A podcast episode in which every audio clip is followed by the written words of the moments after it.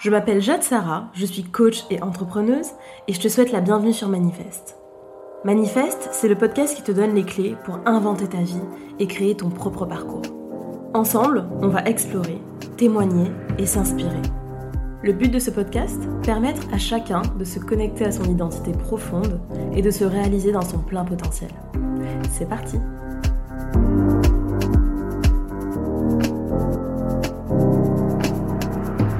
Hello à tous, bienvenue dans ce nouvel épisode de Manifeste. Je suis ravie de vous retrouver cette semaine.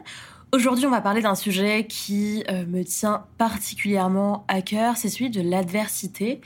Et j'avais très envie de partager avec vous Hum, mon rapport à l'adversité, la manière dont j'ai été au contact de cette dernière et comment je me suis euh, développée par rapport à ça et aussi la manière dont j'ai cultivé une forme de vision un peu particulière au sujet de l'adversité. Et puis, je vais aussi vous partager, parce que vous me connaissez, la nuance toujours, vous partager peut-être un petit peu les limites de ma pensée telle qu'elle a été développée jusqu'à maintenant et puis euh, un angle nouveau que je vous propose. Euh, et, voilà, donc c'est parti, on y va tout de suite pour l'épisode du jour. Alors, la première chose que je pourrais dire sur l'adversité, c'est que c'est une notion que j'ai rencontrée euh, très très tôt dans ma, dans ma vie, pour plusieurs raisons. Déjà, je suis née un petit peu, euh, un petit peu prématurée, donc c'est quelque chose qui a été presque comme marqué dans ma chair dès le tout début. C'est la toute première chose. Ensuite, plusieurs épreuves familiales. Je vous en ai un petit peu parlé euh, dans l'épisode avec mon papa, mais euh, qui a eu un cancer quand j'avais l'âge de deux ans. Puis ensuite mes parents qui ont divorcé quand j'en avais six. Et puis en fait tout un tas d'épreuves, hein, comme il y en a euh, dans toutes les vies, dans tous les parcours.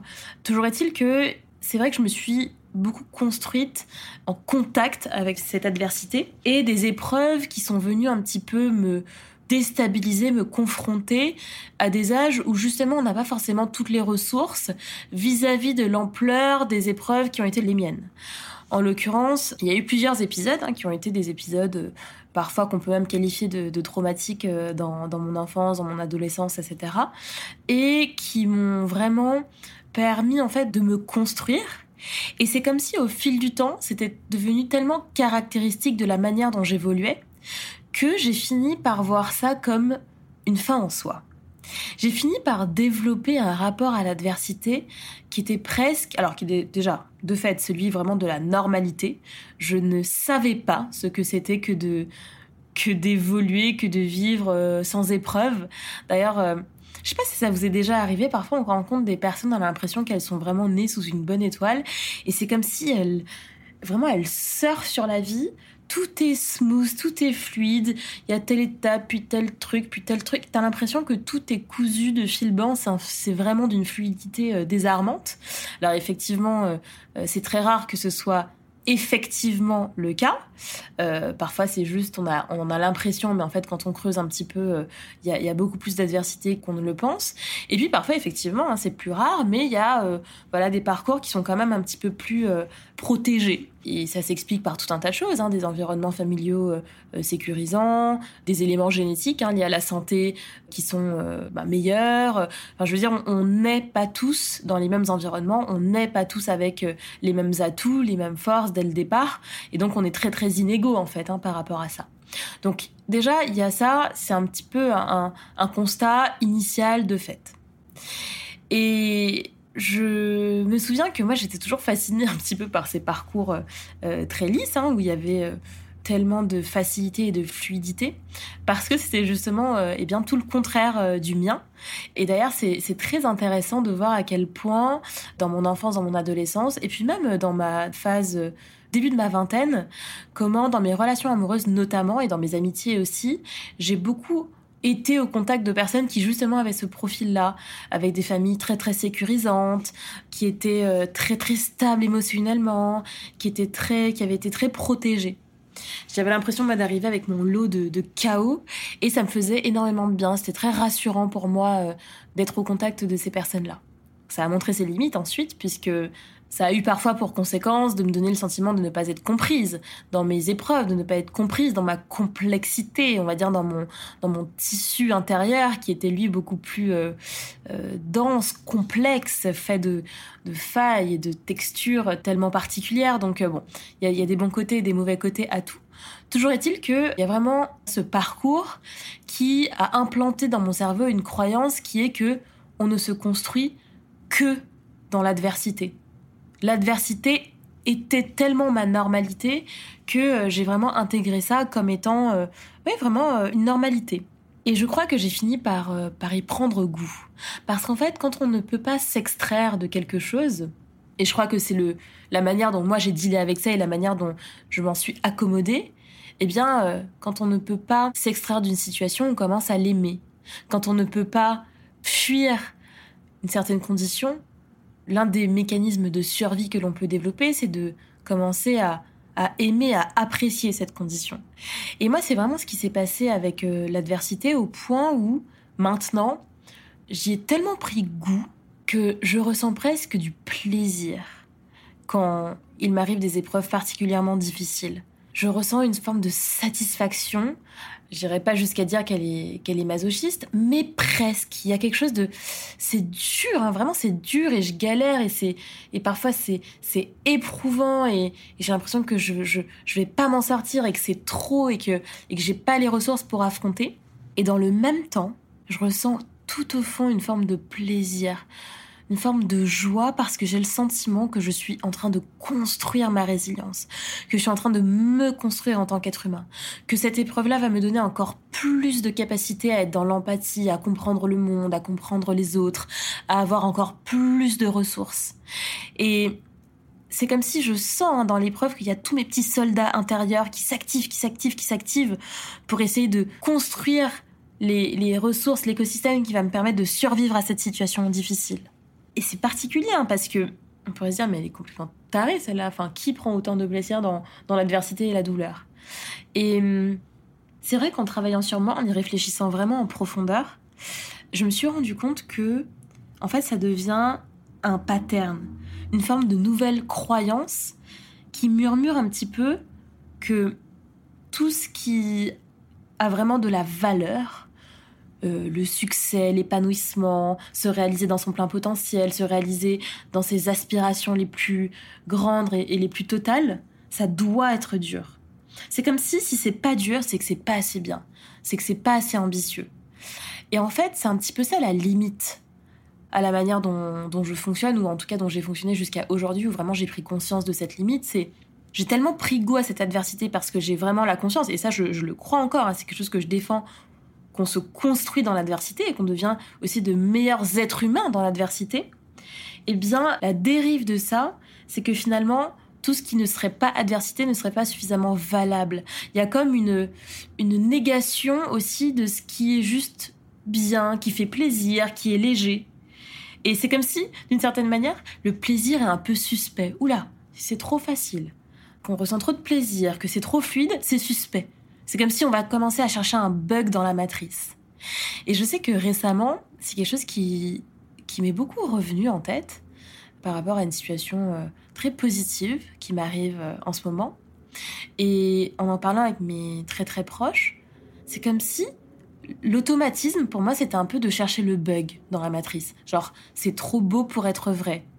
Et cette croyance, hein, qui est une croyance limitante, t'amène à avoir une espèce de, de posture presque un peu oula attends là euh, ça va me péter à la gueule dans pas longtemps donc tu commences à fouiller à chercher où est le bug où est-ce que c'est super où est, où est la couille quoi grosso modo pour être un petit peu vulgaire mais c'est vraiment ça c'est et en fait, à force de chercher, ben, tu trouves finalement. Donc, faut faire très très attention à ça. C'est que, d'une certaine manière, c'est une grande force, je crois, pour les personnes qui, ont vraiment le goût de l'adversité, le goût de l'effort et qui ont une très grande résilience parce qu'ils sont eh bien très résistants hein, face au coup de la vie. Et, ils affrontent et ils sont c'est des personnes qui sont très fortes des personnes ressources des personnes qui sont vraiment capables de d'être en avant de continuer à avancer à rester debout etc et je pense que c'est une immense qualité.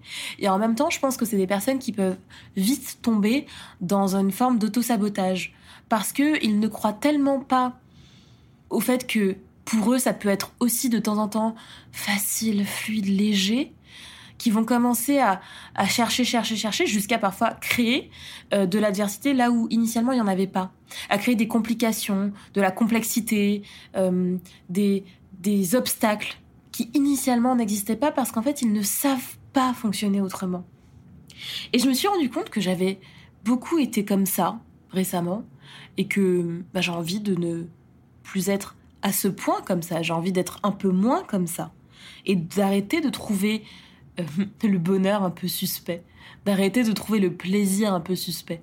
Franchement, je crois qu'il faut aussi savoir euh, reconnaître, accueillir et, et être dans la gratitude de ce qui parfois arrive juste comme ça. Petit cadeau de la vie, on te donne. Apprendre à recevoir. Pour moi, c'est un très grand défi. Apprendre à recevoir. Non pas ce que je suis allée chercher à la sueur de mon front et à la force de mes dents, mais juste ce qui m'est offert, ce qui m'est donné. Pour moi, c'est un vrai défi. Ça va être l'un de mes défis euh, en 2023, je crois, parce que je pense que ça va m'apporter énormément de d'épanouissement et de légèreté et de va respirer un peu, hein. parce que faire les choses toujours dans, dans l'adversité, la difficulté et le hustle mood, c'est je crois que c'est pas toujours nécessaire en tout cas et qu'il faut apprendre aussi à, à lâcher prise, à lâcher le morceau. Et je sais pas si vous allez vous reconnaître dans ce témoignage et dans cette réflexion du jour, mais pour toutes les personnes qui, comme moi, se sont euh, construites dans l'adversité, dans l'affrontement des preuves et évidemment dans le fait aussi de, les surmonter et de se construire et, d'avoir une vraie gratitude aussi bien pour toutes ces épreuves. Je crois qu'il est intéressant d'essayer de, cultiver une approche un peu plus douce un peu plus souple par rapport à la vie et à se mettre un peu dans une posture euh, légèrement plus passive une posture d'accueil une posture beaucoup plus yin. Et hum, je crois que ça réserve de jolies surprises aussi d'aborder la vie de cette manière là en guise euh, d'exercice pratique cette semaine, j'ai envie de vous proposer, pour toutes les personnes euh, pour qui ce message résonne, de cultiver pendant les prochains jours, les prochaines semaines, une approche justement beaucoup plus dans le oui. Pas dans le oui mais, pas dans le non, pas dans le faut pas, fallait pas, non non non non non je gère, etc. Une posture du oui. Oui merci. Oui ça va aller. Oui, j'accepte, oui, j'accueille. Non, le plaisir n'est pas suspect. Oui, je suis digne des cadeaux que cette vie m'offre, que les autres m'offrent. Non, je n'ai pas l'obligation de toujours tout affronter, de toujours tout résoudre, encore moins seul. Et hum, vraiment de manière très concrète, d'essayer d'observer toutes les mini-situations où, tac, le pattern y revient automatiquement. Non, non, non, t'inquiète, non, c'est pas, pas la peine, non, c'est pas possible, non, je gère. Et juste de dire oui, oui, oui et oui. D'ouvrir, d'accueillir, d'être pleinement dans votre énergie yin. Pour ceux qui ne sont pas familiers avec euh, cette notion, c'est une énergie de rondeur, de douceur, d'accueil. C'est l'inverse du hustle, c'est l'inverse du je donne tout, je me bats, etc. Non, en fait, la vie n'est pas toujours un combat. Et ouais, ce que je vous propose, c'est d'adopter une posture euh, plus douce face à l'existence. Et n'hésitez pas à me dire euh, ce que ça a créé chez vous et la manière dont vous l'avez vécu. Sur Instagram, euh, en message privé, franchement, je serais très curieuse déjà de savoir si, un, ce message a résonné pour vous, et deux, si, si pendant voilà, quelques jours, vous, vous tentez un peu cette expérience, eh bien, euh, ce que ça vous apporte, ce que ça vous a apporté, comment vous l'avez vécu, et est-ce que vous voyez des effets positifs.